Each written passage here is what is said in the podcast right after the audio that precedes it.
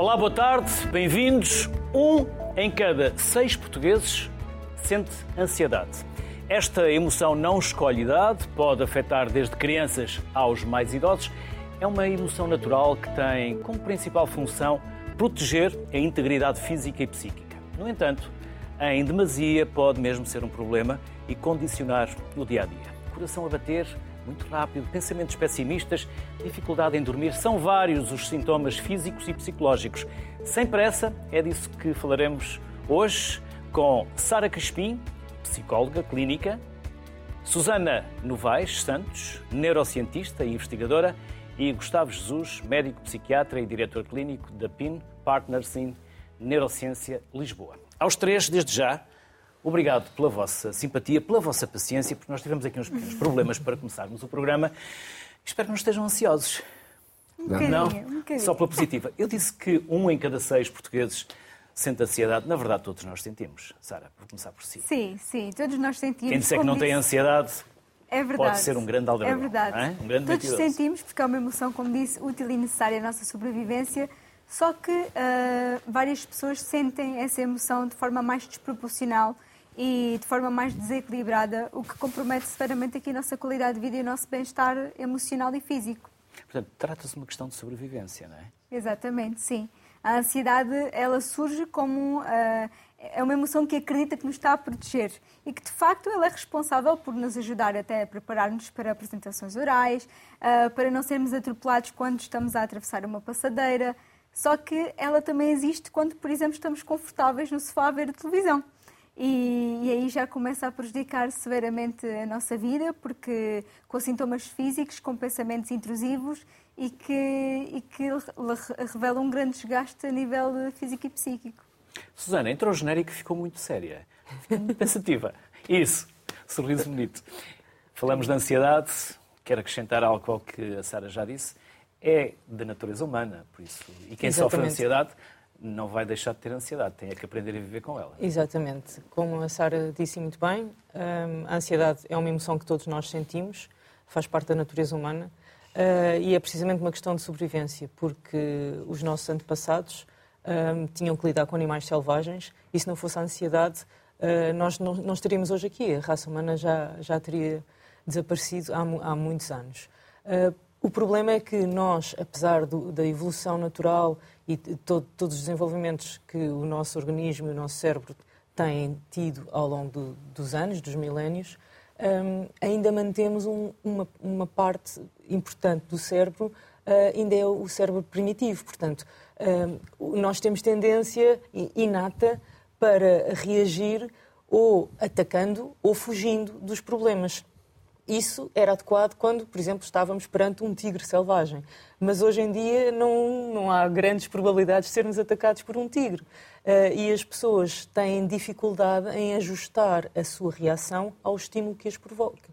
Portanto, eh, às vezes têm uma- um pequeno problema e reagem como se tivessem sido at- atacados por um tigre. E é precisamente é esse desajuste entre o estímulo e a reação que tem que ser controlado, tem que ser ensinado. E se nós conseguirmos regular melhor as nossas emoções, conseguimos reagir de uma forma mais saudável e não eh, ficar com crises de ansiedade cada vez que surge um pequeno problema. Gustavo, falámos muito antes do programa começar, aliás, os três, vamos ter que repetir algumas das coisas que aqui dissemos, porque quem está lá em casa merece ouvir aquilo que nós aqui já fomos falando. Este é um sentimento humano, mas é recente. E eu pergunto isto porque antigamente se eu dissesse aos meus pais que estava ansioso, primeiro nem sabia o que isso era. A primeira coisa que eles fariam era toma lá uma enxada, vai trabalhar para o campo que isso passa. Certo. Aliás, esse, eh, antes de mais, muito obrigado pelo convite para falar deste tema que me é tão partido tão querido, não é? E, e eu subscrevo aquilo que foi dito tanto pela Sara como pela Susana, do ponto de vista do que é a evolução da espécie humana e, e, e a importância que a ansiedade, ou melhor, o medo mais é do que a ansiedade teve ao longo da evolução da espécie humana para nos proteger. Porque a verdade é que normalmente faz-se uma, uma distinção, um bocado teórica, na verdade, entre medo e depois a ansiedade propriamente dita, que é um construto já cognitivo sobre as emoções mais, eh, mais primárias mais, e, e pelas reações mais fisiológicas e mais físicas associadas à, à resposta de medo quando nós estamos perante um perigo. Quando dizia há bocado que um em cada seis portugueses sofre de ansiedade, de facto, eh, rapidamente corrigiu, porque na verdade toda a gente tem ansiedade, porque a ansiedade é uma emoção normal. É normal ter ansiedade. Agora, o que não é normal é quando a ansiedade é desproporcional em relação àquilo que a causou, é demasiado duradouro, por exemplo, no tempo ou na intensidade, e eh, causa sofrimento ou disfunção. Aí estamos, estamos perante a ansiedade patológica.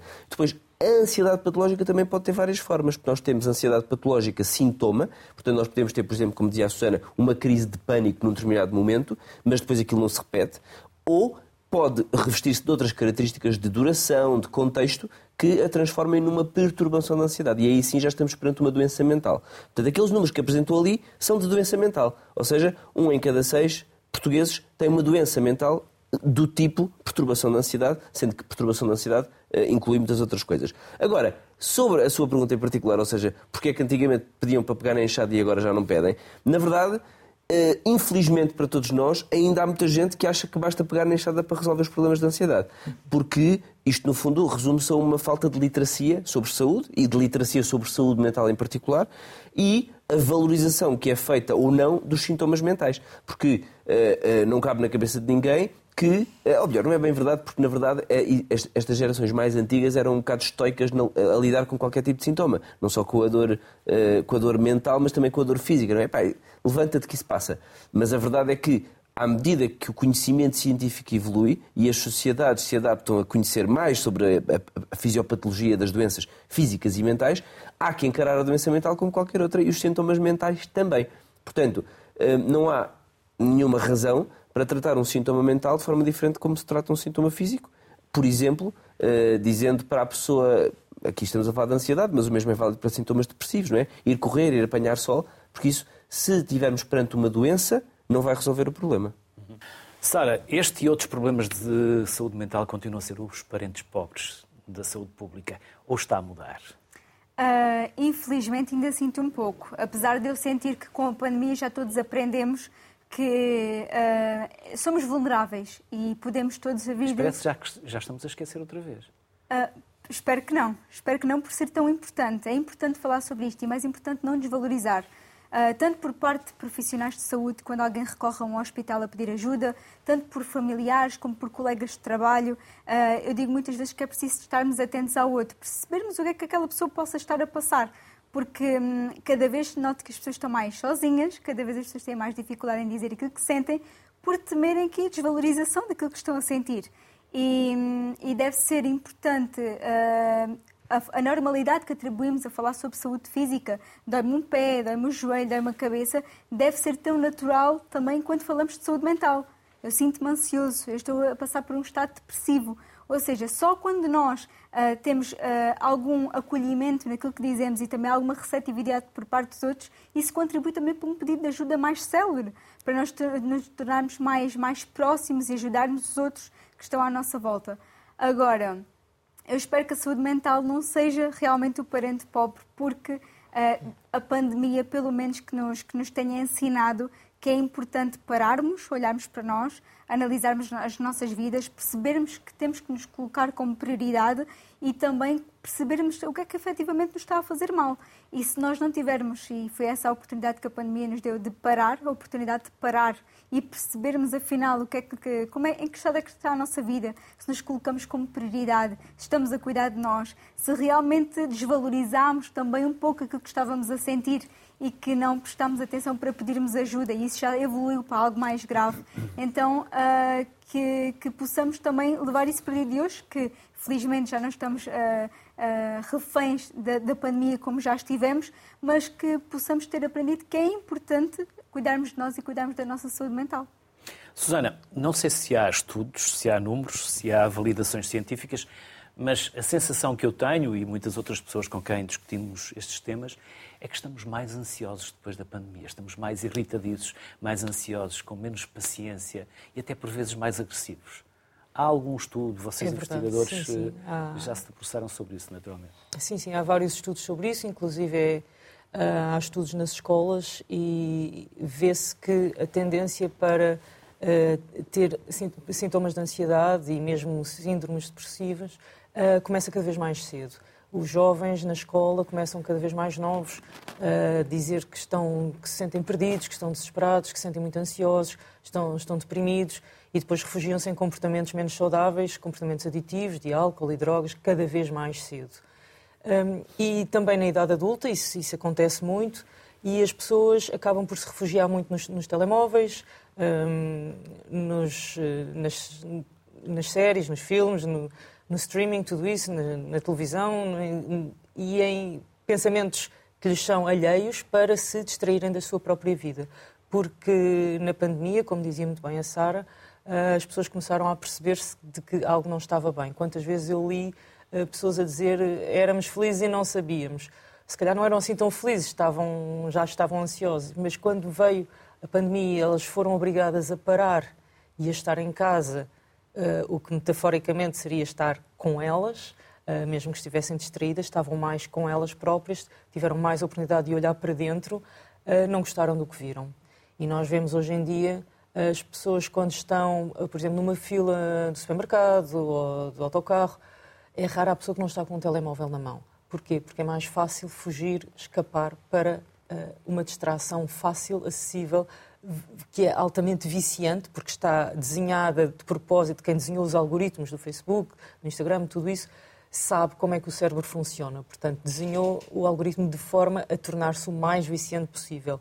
E o estímulo que as pessoas recebem a satisfação, o prazer que recebem uh, ao utilizar as redes sociais é semelhante a, ao que as pessoas que consomem droga recebem, porque são ativados circuitos neuronais que, on, nos quais há a produção de dopamina, que é a hormona do prazer, um, que são os mesmos, uh, por exemplo, quando há consumo de cocaína. O que, como toda a gente sabe, é altamente viciante e é altamente prejudicial.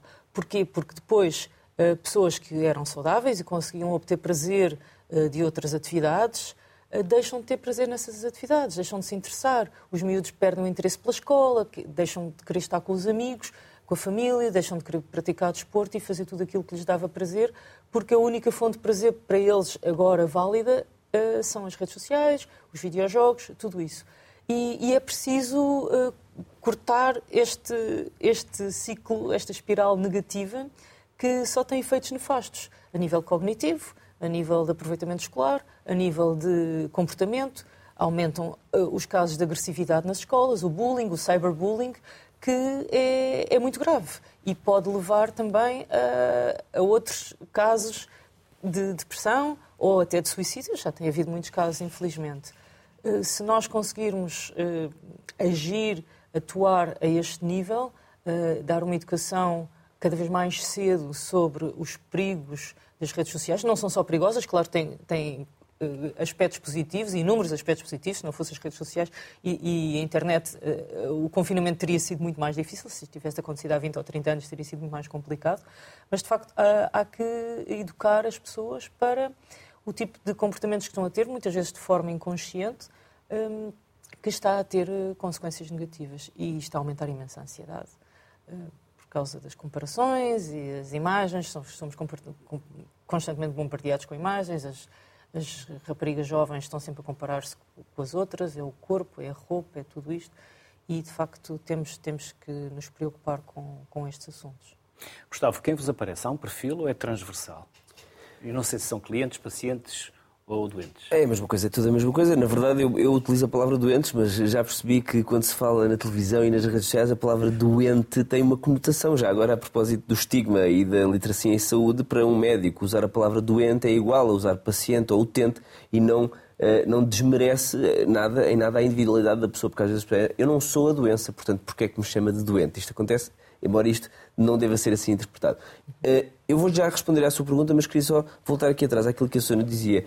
Porque, embora eu concorde que, de facto, uh, as redes sociais têm um papel potencialmente muito negativo na vida das pessoas e, em particular, dos jovens, uh, eu acho que não podemos pôr tudo no mesmo saco, nomeadamente uh, os comportamentos aditivos de todos os estilos e ainda os comportamentos aditivos relacionados às próprias substâncias, porque a forma como elas atuam no cérebro, apesar de tudo, não é exatamente igual. E, portanto, não é exatamente igual consumir cocaína ou fazer scroll numa rede social, embora o princípio que a Susana enumerou está correto. Portanto, a dopamina, que é um neurotransmissor, eh, é libertado eh, quando nós temos eh, um comportamento que o nosso cérebro diz para repetir, portanto é aquilo que se chama o, o, o circuito da recompensa ou do reforço do comportamento, não é verdade?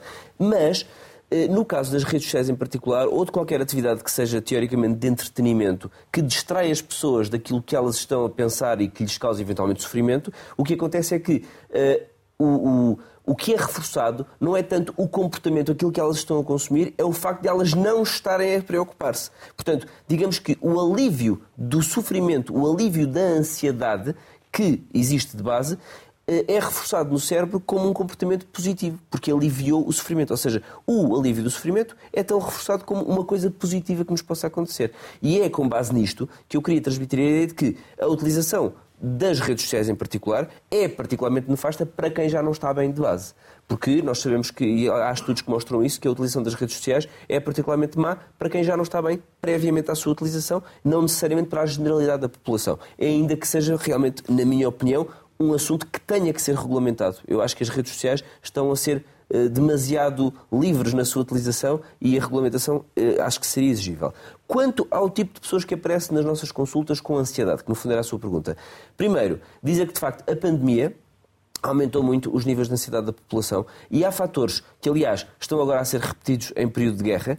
Uh, o ambiente social que nós vivemos atualmente de guerra permanente, primeiramente na Ucrânia e agora, agora recentemente em Israel, que se seguiu ao período prolongado em que estivemos em pandemia têm características comuns, que são características altamente potenciadoras da ansiedade e depois das perturbações da ansiedade, que são, por um lado, a imprevisibilidade, ou seja, as pessoas não sabem o que é que vai acontecer. Já na pandemia não sabíamos como é que ia acabar, quando é que ia acabar, se íamos ser infectados. A mesma coisa com a guerra. Será que vai acabar? Quando é que vai acabar? Quem é que vai vencer a guerra? Que impacto isto terá para o mundo e para nós na nossa vida pessoal? Portanto, esta imprevisibilidade, por um lado, e por outro lado, a falta de capacidade de controlar. Porque nós não temos nenhum controle sobre a situação.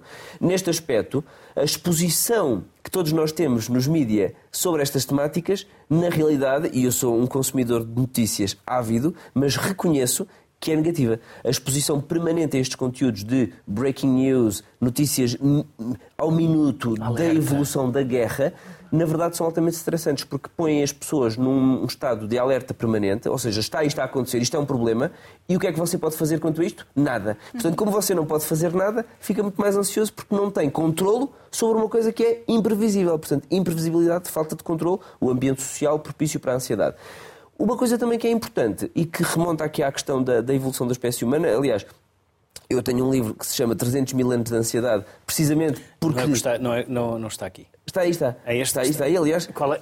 é tenho todo o gosto de lhe oferecer ah, essa cópia, que é uma primeira edição, e o livro neste momento já vai na quarta edição, coisa que me enche de satisfação. Mas dizer que 300 mil anos de ansiedade, precisamente é o tempo que a nossa espécie tem, e quer dizer que, no fundo, é suposto ter ansiedade, sempre tivemos ansiedade. Mas um, relativamente a esta questão da imprevisibilidade ou da previsibilidade, acabei por me esquecer do que ia dizer. Porque, uh, porque falei do livro e queria, queria vos dizer que.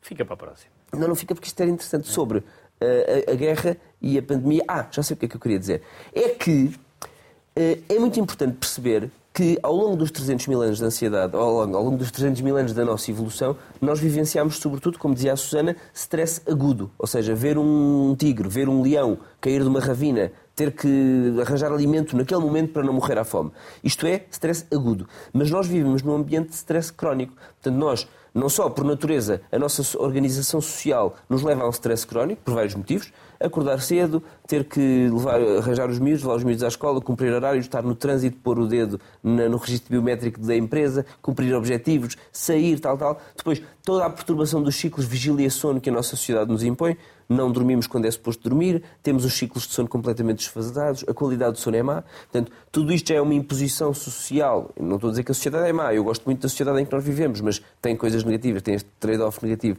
de estar a impor um stress mantido. A isto associamos a vivência de guerra, a vivência da pandemia, noticiada 24 horas por dia na televisão, e portanto nós temos o nosso cérebro submetido a um stress crónico. O nosso cérebro não está preparado para viver em stress crónico, e é por isso que depois o stress crónico leva a alterações da neurotransmissão, nomeadamente serotonina, dopamina, noradrenalina, glutamato, Portanto, há alterações neuronais dos próprios circuitos que levam a que a vivência da ansiedade se torne permanente e se torna excessiva e desproporcionada. E é assim que surgem as perturbações de ansiedade e depois, potencialmente, as perturbações depressivas. Por isso, dito isto, a resposta à sua pergunta é qualquer pessoa nos pode chegar à consulta. Porque neste momento, neste momento não. Embora nós saibamos que existem pessoas que têm um perfil de personalidade potencialmente mais, mais propício a desenvolver ansiedade, porque os nossos traços de personalidade também modificam a forma como nós vivenciamos as circunstâncias. Portanto, sabendo que há pessoas que de base são um pouco mais ansiosas, que têm maior tendência para se preocupar com os outcomes, o que é que me vai acontecer, será que eu posso fazer alguma coisa para modificar isto? partindo desta base em que algumas pessoas são mais propícias, todas as pessoas que sejam submetidas a um stress crónico mantido no tempo de uma intensidade moderada a grave podem desenvolver uma perturbação da ansiedade e chegar à nossa consulta. Sara, e os jovens estão mais expostos a estes níveis de ansiedade? Uh, sim, como o Dr. Gustavo disse, o ritmo frenético de vida, as exigências, a pressão laboral ou a pressão escolar, neste caso, uh, os pares, tudo o que é vivenciado podem ser gatilhos de ansiedade. E é por isso que eu aconselho sempre que a primeira coisa a fazermos é conhecermos a nossa ansiedade. Uh, claro que há sempre uma raiz, porque a ansiedade é o sintoma, não é o problema, mas percebemos na nossa vida, no hoje, no momento presente, quais é que são, quais é que são os geradores de ansiedade.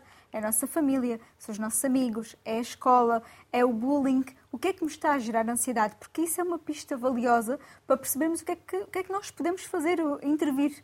Porque é aqui que se fala de intervenção. Perceber de que forma é que eu posso ter estratégias e ferramentas para trabalhar hoje, mas também perceber, como, como o Dr. Gustavo disse, tendo em conta a minha personalidade de base uh, uh, ansiogénica, como é que eu posso lidar daqui para a frente e como é que eu posso uh, gerir e, e melhorar a, a minha ansiedade de modo que eu consiga ter uma vida mais leve, mais plena e mais feliz. Porque, de facto, cada vez são mais os jovens que relatam ansiedade, muito em questões também, como já se falou, redes sociais, comparação, esta, esta dificuldade em serem aceites uh, na sociedade, porque falamos de uma sociedade moderna e atualizada, mas o que é facto é que muitos jovens ainda não são aceitos nas suas escolhas e que de facto isso pode gerar aqui um, um sentimento de eu que estou mal, um colocar-nos em causa, de que eu não, um sentimento de não pertença. E isso pode gerar estados depressivos, estados de ansiedade e, e muitas vezes, está, e reforço muito isto, porque a maioria de, de, das pessoas que eu atendo são jovens adultos e adultos, é que quando se fala de solidão se remete muito para os idosos, mas o que é facto é que se vê cada vez mais jovens adultos e adultos não terem com quem falar. Uh, e nota-se muito esta solidão e, e, claro que quando sentimos que estamos numa, numa sala sozinhos, em que só conversamos connosco próprios, torna-se aqui um vazio, é um eco da nossa mente que potencia ainda mais este, este estado de ansiedade. Solidão e pensamentos suicidas. Sim, também, também estes pensamentos intrusivos, o, o também eu não compreender porque é, que eu, porque é que eu me sinto ansioso. As pessoas dizem, mas eu sou ansioso, porque é que eu sou ansioso? E porque é que isto, isto acontece comigo? Uh, este questionamento de que porque é que eu tenho isto e, e, e a, a, a, procura pela explicação. Porquê é que eu sinto isto? E porquê isto a mim? Porque depois, quando a pessoa chega a este nível de consciência de que afinal eu sinto ansiedade, já muitas vezes é no estado em que todas as suas áreas da vida estão minadas. A pessoa já não consegue ter produtividade na sua na escola, na sua profissão, uh, em casas já começam as discussões familiares porque existe muita irrit, irrit, irrit, ai, irritabilidade. irritabilidade e também dificuldade em, em, em, gerir os seus próprios pensamentos. E, de facto, quando uh, há aqui este confronto com o que é que é a minha ansiedade e o que é que a potencia, muitas vezes há surpresa, porque não fazia ideia de que isto afinal tinha tanto impacto na minha vida e também aqui a dificuldade em saber como é que eu posso então ah, fazer frente a isto, como é que eu posso ser ajudado. Porque hum, esta ida ao psicólogo muitas vezes ainda é algo distante, mas como é que um psicólogo me pode ajudar? Como é que eu posso de facto ser ajudado? Porque a primeira coisa que a pessoa quer é deixar de sentir não é? E, e, e, é a nível dos sintomas físicos que eu mais me apercebo, apercebo, que é eu quero deixar de sentir esta pressão no peito, esta dificuldade em dormir, estas dores de cabeça, estas náuseas, estes vômitos, quando na realidade é uma consequência do trabalho do que é que está a potenciar a nossa ansiedade. Essa é a primeira coisa. O que é, é que é o gerador? Porque a partir do momento em que nós vamos à raiz, àquilo que gera ansiedade, tudo o resto é, é uma consequência, não é? Nós começamos a perceber, ok, isto gera uma ansiedade eu começo-me a perceber de que quando me isto gera ansiedade, eu posso ter estas ferramentas que posso aplicar e de facto nós percebemos como é que nós podemos lidar com situações específicas na nossa vida, mas também com o dia a dia, que muitas vezes é gerador de ansiedade. E falando aqui muitas vezes na vida de um de um comum mortal, que é, como o Dr. Gustavo diz, o, o, apanhar o trânsito, o não conseguir prever se vamos apanhar trânsito, se vamos ficar atrasados àquela reunião, depois da reunião não saber a que horas é que conseguimos ir buscar os nossos filhos à escola e depois acontece que no final do dia, quando estamos preparados para o descanso, que é normalmente quando há silêncio, quando estamos sozinhos, que muitas pessoas se queixam que não conseguem adormecer, porque será que aquele e-mail ficou por responder? Será que aquilo que disse aquele colega pareceu-lhe mal? Ou seja, começamos a questionar-te coisas que muitas vezes não têm fundo de verdade, porque os pensamentos ansiogénicos, na sua maioria, não têm fundo de verdade, mas que uh, ativam muito a nossa ansiedade e levam aqui as dificuldades uh, uh, para dormir e depois a outras consequências no dia seguinte e na nossa vida em geral. Susana, dava há pouco o exemplo da fila do supermercado. Antigamente, quando não tínhamos nada para fazer, metíamos as mãos nos bolsos, assobiávamos e íamos dar uma volta. Agora, qualquer coisa, qualquer nesga de tempo, nós pegamos no telemóvel. Tocamos no telemóvel mais de duas mil vezes por, por, por dia. Mas as máquinas continuam a ser as mesmas. O coração e a cabeça estão para lá do vermelho. Estamos em esforço. O que é que está a acontecer ao nosso cérebro? O que é que está a acontecer... Uh, ao nosso corpo. Sim, precisamente por as máquinas serem as mesmas, é que não estão preparadas. A conta das nossas vidas. Exato, para lidar com, com, com, esta tecnologia tão agressiva e tão intrusiva nas nossas vidas. Um, as notificações constantes, por exemplo, são, são altamente distratoras. Uma pessoa está a tentar trabalhar, está a ler, está concentrada e recebe uma notificação. Distrai-se, olha para a notificação. Depois demora imenso tempo às vezes, a voltar a concentrar-se, já se esqueceu do que é que estava a ler, porque entretanto é a notificação, depois vai ver outra coisa e mais outra e mais outra, e quando dá por ela já passou muito tempo e já se distraiu. Está a rolar o feed, portanto está, está é uma adição. É, é, um vício, é? é, é, uma verdadeira adição. Claro, como dizia o Gustavo, não é, não é como ingerir droga, mas os circuitos neuronais que são ativados são os mesmos. Uhum. Portanto, o, quem desenhou os algoritmos sabia o que era isso, era isso que eu estava a dizer uhum. há bocado. É, eu uh, achei curioso uh, a Sara dizer uh, mais do que uma vez falar do momento presente e de estar presente e de perceber as emoções. No livro que eu acabei de lançar, que é sobre neurociência e meditação, que se chama O Caminho Transformador da Meditação, eu falo precisamente deste e de vários outros tópicos. Um, eu já há muitos anos, eu pratico meditação há mais de 30 anos, tive a felicidade de viver em Macau e na China quando era miúda e de aprender aos 16 anos. E, e, é uma prática que me tem acompanhado a vida toda e que me tem permitido uh, fazer coisas que eu nunca teria sido capaz de fazer sem, sem esta prática, uh, sem qualquer dúvida. E como neurocientista, um dos meus principais uh, interesses, as minhas principais áreas de interesse, são precisamente os efeitos neurobiológicos da meditação e neurofisiológicos da meditação. Ou seja, como é que a meditação altera o nosso cérebro, estruturalmente e funcionalmente, portanto, altera a, a, estrutura do cérebro e altera a forma como o cérebro fun funciona e como é que isso repercute no nosso organismo, nos nossos comportamentos, no nosso dia a dia e, uh, claro, na nossa felicidade, que é isso que to todos procuramos. Uh, a meditação uh, consiste, assim, em termos latos, numa prática de atenção ao momento presente. E só quando estamos presentes, só quando estamos focados no aqui e no agora, é que podemos perceber o que é que se passa no nosso corpo. Como a Sara dizia muito bem, as pessoas às vezes não conseguem compreender as emoções que têm. Se perguntarmos a um jovem hoje em dia como é que te sentes, ele se calhar tem dificuldade em encontrar palavras para nomear exatamente as emoções que sente. Os jovens, eh, infelizmente, escrevem cada vez menos, as mensagens que mandam são muito por emojis e muito por abreviaturas, e às vezes perguntamos, pedimos a um jovem para escrever como é que se sente e ele desenha um emoji, porque tem dificuldade em encontrar as palavras certas uh, porque nunca as procurou, uh, nem fora nem dentro.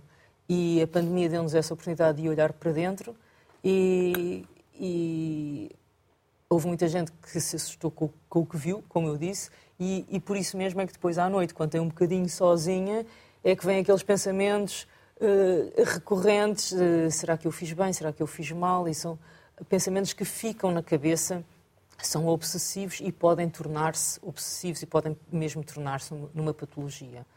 Eh, quando nós estamos mais presentes constantemente, uh, temos mais capacidade de perceber o que se está a passar Uh, imediatamente acontece alguma coisa e nós percebemos como é que isto afeta o meu corpo, como é que isto afeta os meus pensamentos, como é que isto afeta as minhas emoções. E ir compreendendo a linguagem do nosso corpo e a linguagem do nosso cérebro. E só assim nos podemos conhecer melhor. E só conhecendo-nos melhor a nós próprios, podemos conhecer melhor os outros. Só prestando mais atenção a nós, podemos prestar atenção aos outros. Há pessoas que gostam muito de ir aos outros e de pensar nos outros, o que é, o que é fantástico, mas também têm que pensar nelas próprias, o que não é egoísmo. Há sempre essa, essa confusão de quem pensa primeiro em si, que é egoísta. Nós, se não estivermos bem, não conseguimos ajudar ninguém. Portanto, temos que estar connosco, temos que nos compreender a nós próprios e então aí podemos compreender os outros e ajudar os outros. E uh, há que também fazer essa literacia cognitivo-emocional, promovê-la desde a da idade de, mais jovem possível, na infância, ajudar as crianças a perceber o que é que eu sinto neste momento, uh, o, que é que, o que é que eu estou a pensar, o, o que, o, qual é a influência, associar a influência dos pensamentos aos comportamentos e às emoções, porque, claro, nós não somos a doença, nós não somos os pensamentos, mas podemos tornar-nos nos nossos pensamentos. A maior parte desse, desse, tipo de pensamentos é completamente uh, fictícia, mas se acreditarmos muitas vezes, então vamos tornar-nos um falhanço, ou isto, ou aquilo que frequentemente são coisas que nos chamam e que nós não somos, não somos ou que metemos na, na, cabeça que somos e que, claro, que não somos. Mas quanto mais repetirmos esse tipo de pensamentos, mais acreditamos neles e mais graves serão as consequências. Portanto, há que parar, há que olhar para dentro, perceber o que é que eu sinto, quais são as consequências em mim e nos outros e hum, fazer esse tipo de, de ter esse tipo de comportamento uh, repetidamente, de forma natural e só assim podemos, uh, de facto, compreender o que é que se está a passar no nosso cérebro. Gustavo, os médias são como o marketing, lutam pela atenção dos, uh, dos clientes, das pessoas. Eu costumo dizer, em tempo de guerra especialmente, ou em tempo de pandemia, não vejam muita televisão, vejam um noticiário por dia e leiam um jornal. E do outro lado perguntam mas estás a querer matar o teu negócio? Porque, obviamente, eh, aquilo que se aconselha é que as pessoas não passem o dia ligados à televisão para saber o que se, que se passa na Ucrânia, o que se passa em Israel. Eh, é importante sabermos o que se passa no mundo, até para termos opinião e podermos também ter um espírito crítico, mas não estamos a passar demasiado tempo à frente do ecrã. Bom, como eu disse há pouco. Eu pergunto isto porque o Gustavo vê muita televisão, dizia há pouco. É, eu, eu, gosto muito de televisão e vejo, eu vejo sobretudo canais noticiosos e sou um consumidor ávido de notícias e percebo. E dá-se conta de ficar ansioso? Provavelmente, eu não me dou conta de ficar ansioso, ainda que isso possa acontecer, eh, não do ponto, não do ponto de vista disfuncional, até ver, mas, eh, mas, mas todos nós estamos suscetíveis a que isso nos possa acontecer. Portanto, eu também não estou livre de que a ansiedade me possa atingir do ponto de vista patológico e do ponto de vista disfuncional. Mas, como disse há pouco, eh, dependendo da personalidade de base, a resposta aos estímulos externos também varia. Isto quer dizer que, sobretudo, pessoas que sintam que, ao serem expostos a esse tipo de conteúdos nos mídias, estão a ficar mais ansiosos, devem, sem dúvida, restringir. Mas como é que eles conseguem desligar? Se é quase um vício e uma. Tem que, ser um, tem que ser um esforço consciente. Mas é engraçado que me faça é essa pergunta. Que a família esteja atenta, os pais. Sim, é, é, é sobretudo importante que uh, todos nós estejamos atentos a que uma coisa é ter uma ansiedade normal, outra coisa é ter uma ansiedade patológica, outra coisa é ter uma doença relacionada com a ansiedade e não só. Porque estávamos aqui a ouvir a Susana e a Sara a dizer coisas todas elas muito pertinentes e muito relevantes e muito verdadeiras, como sendo a meditação tem imensa evidência neste momento do ponto de vista neurobiológico da sua eficácia, por exemplo, na melhoria da plasticidade neuronal, na capacidade de uh, modificar a resposta que o cérebro faz aos perigos. Depois a Sara teve ali a fazer alguma, algum resumo sobre, no fundo, algumas técnicas que, no fundo, são utilizadas nas psicoterapias, mas é importante perceber que há doentes para os quais nada disto funciona pelo grau extremo de disfunção ou de patologia cerebral em que o doente se encontra. Só com medicação? Ora bem, era aí que eu queria chegar. Não é que eu, eu não estou aqui a fazer a apologia da medicação, atenção.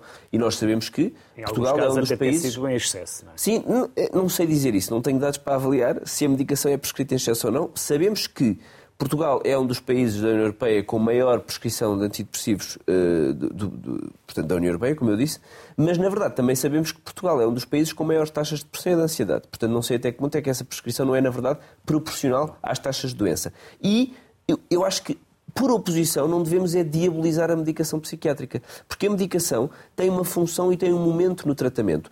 E Quando uma pessoa está com uma perturbação de ansiedade ou com uma perturbação depressiva, ou seja, a ansiedade é a tal ponto disfuncional, a pessoa de facto não consegue mudar. Como dizia, a pessoa está gravemente doente, tem ataques de pânico todos os dias, e a meditação é suficiente? Provavelmente não. Portanto, nesse momento, há que fazer um diagnóstico e há que fazer uma intervenção terapêutica que deve incluir, obviamente, a farmacologia e a psicoterapia. Dizer também que a psicofarmacologia e a psicoterapia em conjunto são sempre mais eficazes do que qualquer uma delas isoladamente. Até porque a própria medicação psiquiátrica aumenta a neuroplasticidade. Porque repare, ainda há muita esta ideia de que, mas, mas eu vou ao psicólogo falar de quê? Vou para lá conversar. Para conversar, converso com os meus amigos, não é?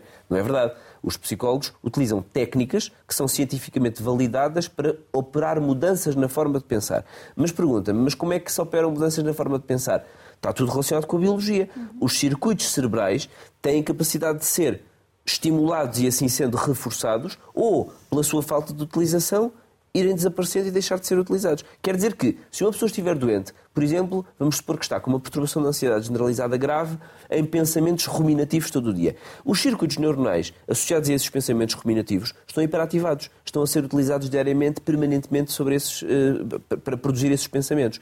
Nós não conseguimos interromper isto sozinhos, muitas vezes. Por isso é que precisamos de ajuda de médicos e de psicólogos. Quando, muitas vezes, quando, é, quando a situação é grave o suficiente para que a psicoterapia sozinha não o consiga fazer, a própria medicação, nomeadamente os antidepressivos, que têm um nome péssimo, porque na verdade nós usamos antidepressivos para tratar muito mais coisas do que a depressão, nomeadamente as próprias perturbações da ansiedade, eles aumentam a neuroplasticidade, eles permitem que estes circuitos fiquem mais flexíveis para que depois entrem em ação a psicoterapia e possam ser operadas as mudanças na forma de pensar. Portanto, na realidade, isto para dizer que uh, nós temos uma diversidade de, de, de, pessoas, não é? As pessoas são todas diferentes, têm diferentes traços de personalidade, por isso algumas delas serão mais suscetíveis aos fatores que lhe geram ansiedade, nomeadamente à exposição mediática. Quando, e, e perguntava-me o que é que as pessoas devem estar alerta, devem estar alerta aos sinais, precisamente eh, às bandeiras vermelhas da ansiedade, ou seja, ela é demasiado duradoura no tempo, ela é desproporcional em relação àquilo que causou essa ansiedade, ela causa disfunção ou sofrimento ao próprio ou àqueles que rodeiam.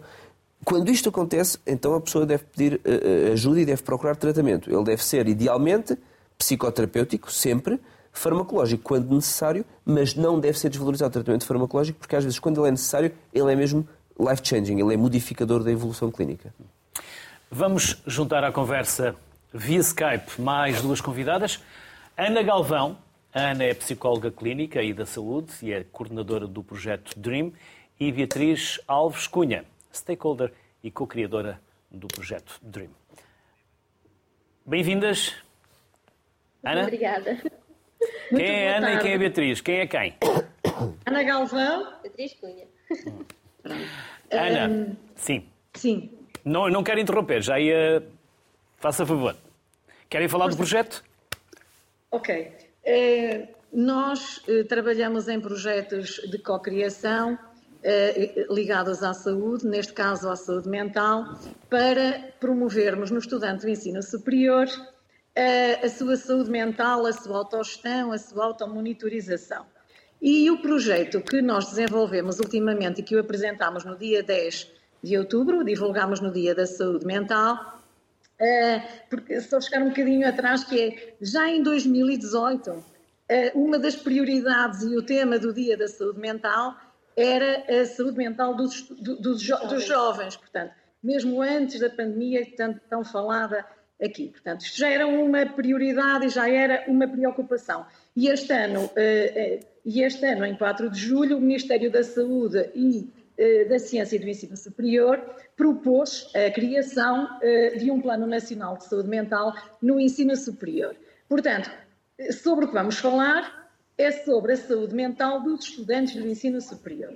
Nós, em Bragança, no Instituto Politécnico de Bragança, dentro do total de 9.574 alunos, 355 alunos brasileiros e 2.208 alunos africanos o que constitui para nós um desafio e, portanto, é para ir ao encontro das necessidades destes alunos deslocados, ainda que em Portugal também tenhamos alunos deslocados, que criamos o, esta aplicação, este projeto chamado DREAM, mas Dream com pontinhos no acrónimo, porque não é Dream de sonho, é Dream do Design Thinking para alcançar, abraçar e compreender a saúde mental. Vem daí o acrónimo.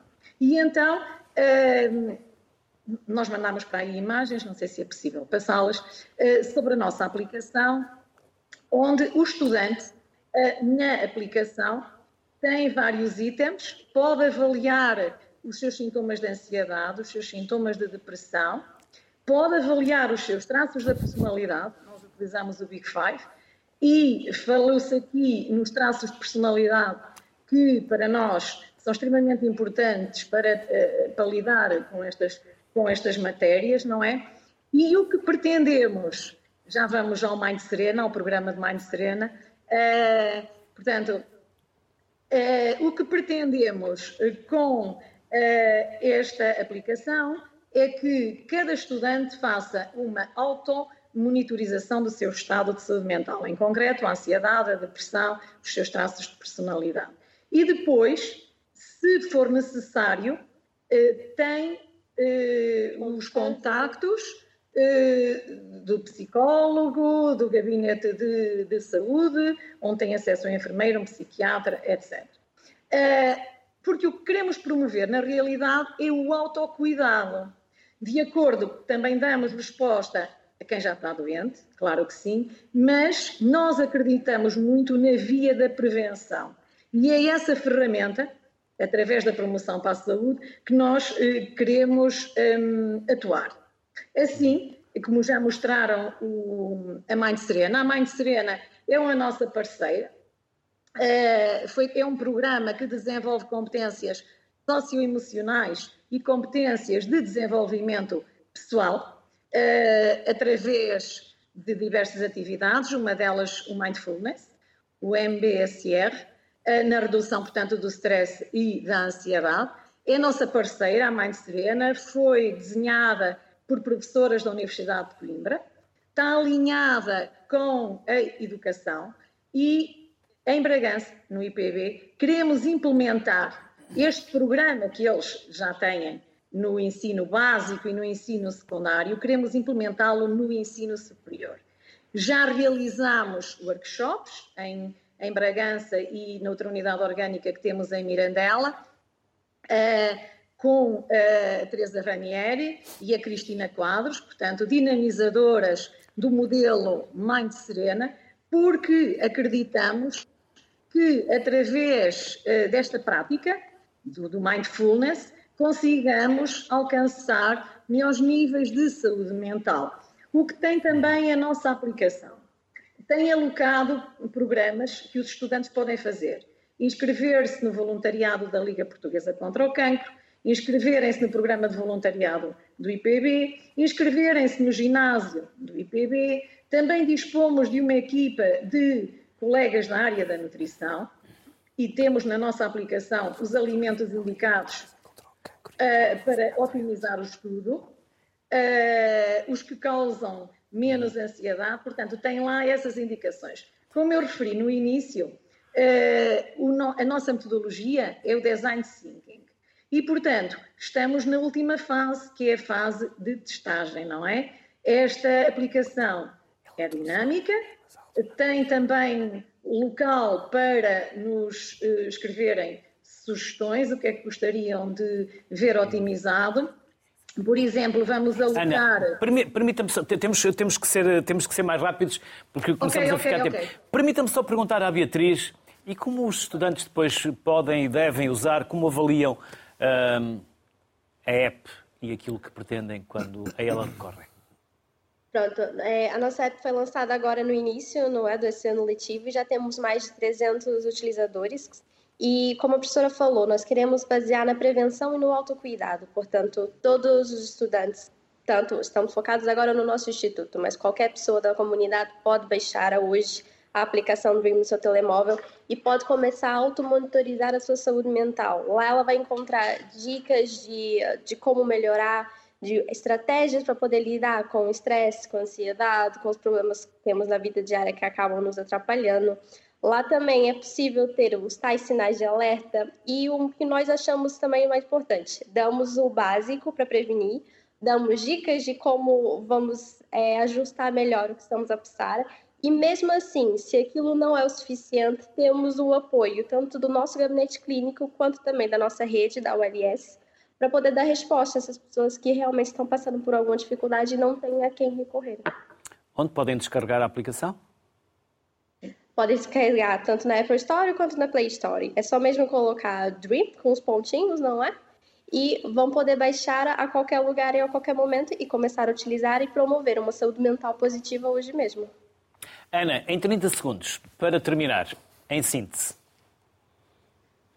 Em síntese, eh, queria passar a mensagem que nós temos estudantes de Cabo Verde, de Santo Meio e Príncipe. Por exemplo, hoje iniciamos uma psicoterapia de uma estudante que há cinco anos não vai a Santo Meio e Príncipe. Daí a nossa prioridade nestes casos eh, de questões psicossociais, não é? porque como eu já passei a mensagem, temos muitos alunos deslocados. Por exemplo, os estudantes portugueses podem ir a casa todos os fins de semana. A Beatriz não vai ao Brasil há quatro anos. Há quatro anos. E, portanto, esta aplicação visa também ir ao encontro das necessidades deste, destes estudantes, promover a sua saúde mental positiva, porque a saúde mental vai além da ausência de doença mental, não é? também temos de falar de bem-estar geral, felicidade e dessas variáveis que a tornam eh, positiva. Portanto, convidamos-los a navegar na nossa aplicação. Obrigado, Ana Galvão e Beatriz Alves Cunha. Parabéns e felicidades. Até uma próxima. Sara, eu hum, por vezes provoco umas partidas e gerei aqui uma ansiedade à nossa realizadora, porque ela também é psicóloga. E há pouco, enquanto falava convosco, vim aqui ao WhatsApp e perguntei-lhe: dá-me um tópico que queiras ver discutido. E ela colocou uma questão. E no ataque de pânico, quais são as estratégias? Como devemos agir? O ataque de pânico é, é imprevisível, não é? Ele é muito mais intenso comparado com uma crise de ansiedade, só que ele é muito imprevisível e acaba por deixar um registro muito traumático. Então, aqui na, nós temos que pensar que o ataque de pânico é a expressão máxima da ansiedade. Por isso, nós temos que é, atuar numa ótica de prevenção. Ou seja, enquanto a crise de ansiedade já mostra sinais, como um comboio que nós ouvimos lá ao longe, não é? Ele já mostra muitas vezes temos dor de cabeça, náuseas, já temos dificuldade em lidar com algumas coisas na nossa vida. O ataque de pânico não. Nós podemos estar confortáveis a assistir a uma sessão de cinema e termos o ataque de pânico nesse momento. Então, nesse momento, nós podemos é agir. Ou seja, podemos uh, fazer uma, uma respiração mais calma e profunda, uma respiração diafragmática, podemos uh, conseguir, por exemplo, pedir gelo e colocar nos pulsos ou nos lábios para conseguirmos aqui fazer uma quebra de estado que nos remeta, porque aqui o objetivo é retirar o foco da experiência interna, física e colocar uh, o foco no, no, ambiente ao nosso redor. Por isso é que é cada vez mais importante as pessoas à nossa volta saberem como é que podem ajudar uma pessoa neste, nestes casos, porque de facto tendo, uh, e nesse, nesse, no meu livro, Ansiedade Não Manda em Mim, eu tenho de facto uh, estratégias, espera para podermos... estratégias para ajudar as pessoas tanto numa crise de ansiedade como num ataque de pânico, mas também muito importante que é dotar as pessoas que estão à sua volta de realmente de ferramentas para ajudarem alguém uh, numa situação dessas. Então, a primeira coisa é que temos tendência a fazer é hiperventilar não é? Nós fazemos uma respiração de peito e o objetivo é que consigamos fazer uma respiração mais controlada, uma respiração diafragmática. Como tinha dito, conseguirmos alcançar perto de nós algo para fazermos uma quebra de estado, uh, como gelo, ou molhar a cara, são estratégias práticas. Mas claro que isto tudo uh, vem de uma base que é precisa intervenção psicoterapêutica, não é? Porquê é que estão a existir estes ataques de pânico? Qual é que é a raiz? Porque, como disse, sendo a expressão máxima da ansiedade, sendo algo que, que é uh, imprevisível, normalmente as pessoas até associam isso a algo físico, um ataque cardíaco, um AVC. Ah, logo a primeira coisa que as pessoas fazem é uma corrida às urgências, e muito bem, porque se deve fazer um despiste de causas físicas, mas o ideal é que depois haja realmente o segundo passo, que é quando lhe é dito pelo médico que afinal a causa é emocional, trata-se de ansiedade, a pessoa a primeira coisa que pergunta é: mas como é que a ansiedade pode ser tão física? Como é que a ansiedade me pode provocar esta, esta sensação de que eu vou morrer? Porque o que se sente num ataque de pânico é uma sensação de morte iminente. E é neste caso que o Dr. Gustavo falou muito bem, Uh, não, claro que nem todas as pessoas necessitam, mas o acompanhamento psicoterapêutico e psiquiátrico em conjunto é, essencial para conseguirmos uh, perceber e gerir a nossa ansiedade de modo a que ela não, não cause estas surpresas desagradáveis na nossa vida, uhum. porque de facto o ataque de pânico pode ser avassalador. Susana, pode ser hereditário? Ou hereditária? a ansiedade? Um, sim. Uh, existe Pode ser herdado dos pais? Existe uma certa componente genética, um, tanto na ansiedade como nas tendências de, de desenvolver síndrome depressivo.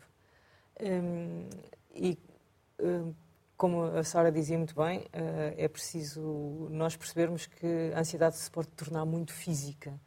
Uh, é de facto pode ser uma sensação avassaladora quando o corpo está completamente Respira, minado. O bate, Exatamente. Um, o coração bate mais rápido, nós começamos a transpirar mais, a transpirar das mãos, uh, temos dores de barriga e tudo isso são, são sintomas típicos de, um, de, uma grande crise de ansiedade ou de um ataque de pânico. Uh, como, como, é que se consegue combater e, e, o que é que se faz nesse momento? Bem, uh, a ideia é não chegar a esse ponto, é tentar não chegar a esse ponto, é tentar adquirir ferramentas que nos permitam evitar chegar a uma situação tão extrema. Como é que isso se faz? Respirar fundo, respiração profunda, diafragmática, pausada, é uma das práticas constantes da prática da meditação. Claro que a meditação não é panaceia para todos os males, mas nada é panaceia para todos os males. Portanto, a meditação é mais uma ferramenta que nos ajuda a ter uma vida mais calma, mais equilibrada, mais saudável e mais feliz. Eh, quando nós percebermos bem o que se passa no nosso, no nosso cérebro no nosso corpo, como é que isso afeta a nossa vida, então podemos perceber qualquer alteração, por mais rápida que ela seja, perceber, ah, eu estou a ficar ansioso, eu estou a ter uma crise de ansiedade. E conseguimos uh, evitar que isso aconteça cada vez mais cedo, é não nos deixarmos percorrer aquele trajeto que já sabemos que nos vai levar a uma crise, a um ataque de pânico, de ansiedade, uh, de desespero. Quando nós conseguimos uh, reeducar o nosso cérebro, nossa, o nosso comportamento, para evitar então cair nessa armadilha, uh, conseguimos evitar o número de vezes que, que, que, estamos profundamente ansiosos, porque de facto é uma situação uh, altamente confrangedora, altamente perturbadora e, e, que nos pode causar graves uh, consequências físicas. Gustavo, não há que ter pruridos ou tabus em reconhecermos aquilo que nos vai na alma, nos vai no corpo e nos vai na cabeça, até porque grandes estrelas que nós olhamos e algumas quase achávamos perfeitas ou perfeitos, também têm esses problemas. Britney Spears foi uma das uh, que trouxe o tema recentemente para a discussão. É importante que todos, inclusive as celebridades, o reconheçam.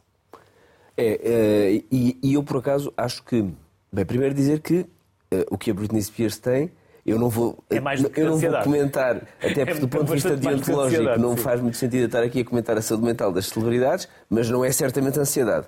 Uh, e haverá muito, há muitos contornos, até relativos ao tratamento involuntário que ela foi submetida, etc. Muito poderia, aliás, uh, sugiro um programa sobre a nova lei de saúde mental. Só sobre a uh, Sobre a nova lei de saúde mental, sobretudo a propósito daquelas questões do tratamento voluntário e involuntário, porque muita tinta fazem correr estes casos de pessoas que são tratadas contra a sua vontade como se fosse uma coisa negativa e às vezes o tratamento involuntário é necessário para restituir a dignidade da pessoa e a integridade da sua saúde mental e física e, portanto, é uma coisa que é positiva para depois a evolução clínica. Agora, é muito importante que pessoas conhecidas, famosos, celebridades, exponham as suas experiências de saúde e de doença mental em público, porque, na realidade, como expliquei há pouco, ainda existe muito estigma a propósito da doença mental. Uh, muitas pessoas sofrem em silêncio e acham que são as únicas pessoas a passar por situações assim, mas, na verdade, há uma taxa elevadíssima de doença mental em Portugal e no mundo, e, portanto, é natural que haverá muitas pessoas como, como, como alguém que nos possa estar a ouvir, muitas pessoas pelo mundo estão a sofrer de situações semelhantes. O facto de termos celebridades a assumirem as suas experiências de doença mental são, é útil de dois pontos de vista. Primeiro, eh, há uma aproximação da realidade de outras pessoas de sofrimento à nossa, porque nós conhecemos uma pessoa que é célebre, todos os dias a vemos na televisão, é como se fosse um amigo, é uma pessoa próxima. Portanto, se é um amigo ou uma pessoa próxima aquilo pode acontecer, então de facto pode acontecer a qualquer pessoa. Isto é importante até para toda a comunidade, não só para quem está a sofrer. Para que quem ainda vê a doença mental como um problema, como um tabu, como os maluquinhos, como a caixa de espirulitos, para quem ainda vê a doença mental desta maneira, olhar para celebridades e perceber que elas, na verdade, também podem ter doença mental é muito importante, porque as celebridades teriam aparentemente tudo para ter uma vida feliz e ainda assim sofrem. Por outro lado, é importante para quem está a sofrer perceber que há muitas outras pessoas no mundo, incluindo pessoas de grande sucesso, que passam pelo mesmo e, portanto, o mais importante é saber que há muitas pessoas a passar por situações de doença mental e que essas situações têm tratamento e, portanto, quando elas existem, há que procurar ajuda e o tratamento adequado. Gustavo, Susana e Sara. Muito obrigado Obrigado. pelos vossos Muito contributos. obrigada. Estava ansioso por vos ouvir. Uma ansiedade boa. Mais expectante do que mais ansioso. expectante. Sim, mas eh, por vezes também estamos ansiosos para que as coisas boas Aconteçam. cheguem à nossa muito vida e bom. aconteçam. Ótimo, Bem que hajam assim as Muito maiores obrigada. felicidades. Muito Obrigado obrigada. nós. Portugal está entre os países europeus com maior prevalência de perturbações de ansiedade, como aqui foi dito. Importa, por isso, o autoconhecimento e abrandar o ritmo. Boa tarde, saúde, até amanhã.